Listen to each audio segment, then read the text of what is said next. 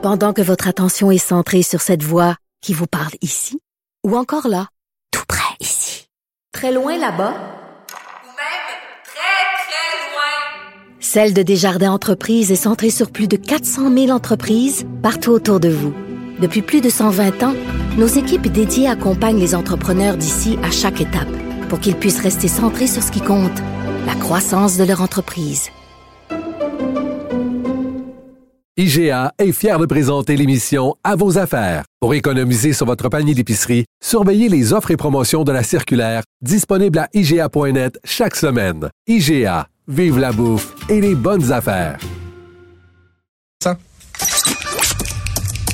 Pour parler à Vincent Dessureau, studio à commercial cube.radio ou 1-877-827-2346, 187 Cube Radio. Je vous rappelle que Geneviève Peterson est euh, absente aujourd'hui, sera de retour euh, vraisemblablement lundi. Et dans les dernières semaines, euh, j'avais parlé dans ma chronique avec Geneviève de cette histoire là, de débris spatial qui allait frapper la Lune.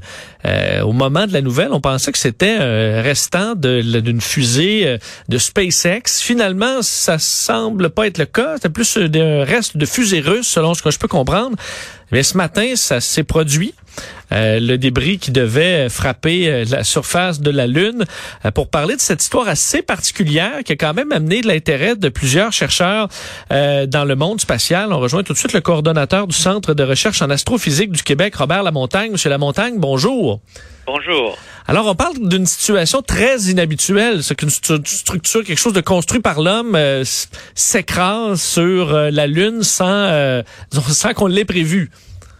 Euh, oui, en effet, c'est ça. Donc, euh, comme vous le mentionnez, euh, il y a un, un, étage de fusée chinoise. Donc, c'est l'agence spatiale chinoise qui avait lancé un engin en direction de la Lune en octobre 2014. Donc, ça fait huit ans maintenant, un peu plus de huit ans.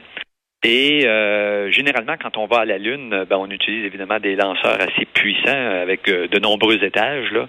Les plus vieux se souviennent des missions Apollo, n'est-ce pas, là, où on envoyait des hommes avec une fusée à trois étages. Donc, c'est un peu le même principe. Euh, la, la, la, vaste majorité du temps, les premiers, les premiers étages, les deux, les, le premier ou le deuxième étage retombent sur la Terre brûle dans l'atmosphère et se désintègre. Mais le, dernier module qui fait la dernière poussée vers la Lune, ben, lui, il reste en orbite euh, autour de la Terre et de la Lune. Et là, dans ce cas-ci, euh, cet étage euh, a percuté la Lune. en principe, ça s'est produit ce matin là, vers entre 7h15 et 7h25.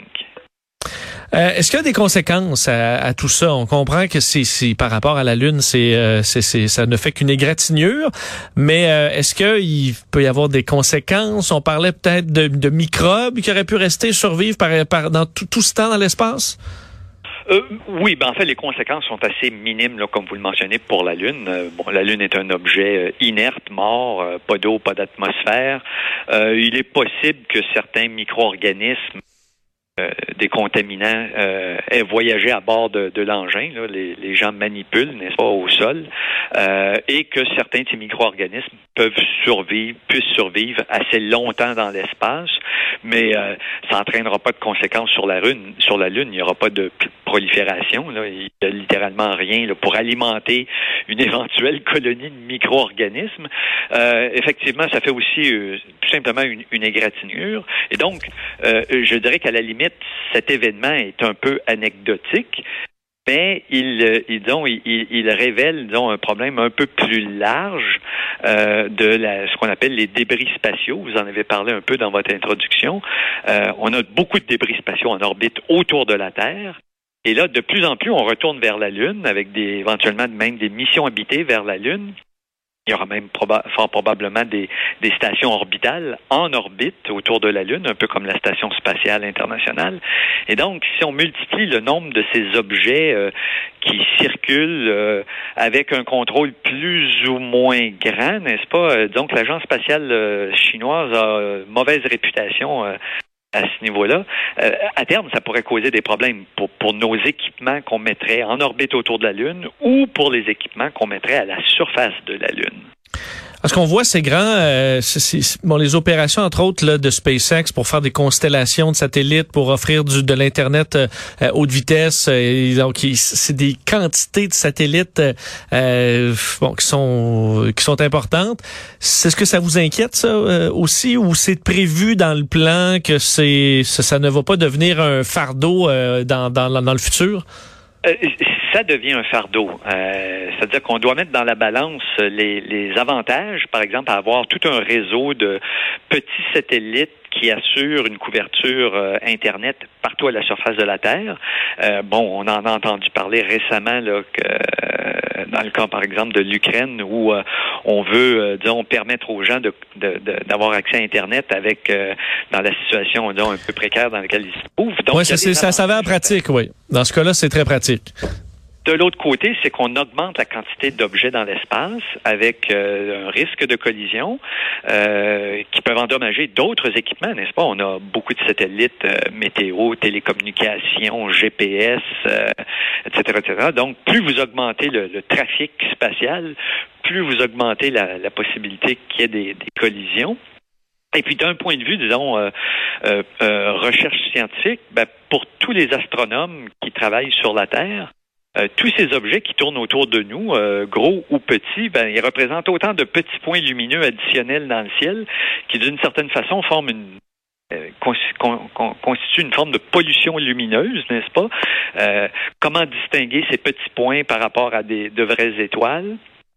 donc, ça, ça, ça crée des, des, des, des, artefacts lumineux dans le ciel. Et ça, c'est euh, à tous les à tous les niveaux que l'on parle de l'astronomie conventionnelle là, avec les télescopes assez classiques là, où on, euh, on utilise des caméras, mais aussi ce qu'on appelle des radiotélescopes, donc qui observent le ciel, mais dans le domaine des ondes radio, où là, vous avez tous ces, ces satellites, euh, par exemple, du, de, de, Starlink, qui doivent communiquer avec la Terre constamment. Ils doivent envoyer des informations pour Internet. Et ça, c'est littéralement comme si euh, j'avais un, euh, j'avais une conversation bruyante. J'étais dans une pièce, puis j'essayais d'entendre un signal très faible, mais il y a plein de monde dans la pièce qui parle très bruyamment, n'est-ce pas? Je comprends. On veut écouter les faibles échos de l'espace on est bombardé d'émissions de, télé, de signal Internet haute vitesse et compagnie. Exactement. Donc, euh, ça, pose un problème, disons, de, cohabitation entre l'exploitation commerciale de l'espace pour certains bénéfices et l'exploration de l'espace euh, par le biais de télescopes ou d'autres engins euh, pour, pour mieux comprendre l'univers dans lequel on, se trouve. Alors donc, il y a un jeu d'équilibre qui doit être fait et il y a présentement, depuis peu euh, d'ailleurs, des, commissions d'études, euh, des, groupes d'études euh, qui tentent de rassembler les gens de, de, l'industrie et de la recherche, donc de, des astronomes, des radioastronomes, pour essayer de voir, y a-t-il moyen de partager le ciel, d'avoir des, mesures de mitigation qui, sans enlever les, les bénéfices de, de, tous ces satellites, pourraient diminuer les impacts néfastes sur la recherche, par exemple. Qu'est-ce qui euh, m'entend? Je, je, vois bien que vous aimez beaucoup le dossier spatial. Je l'aime tout autant. Euh, il y a beaucoup de missions intéressantes en ce moment dans l'espace. Il y en a qui seront lancées sous peu.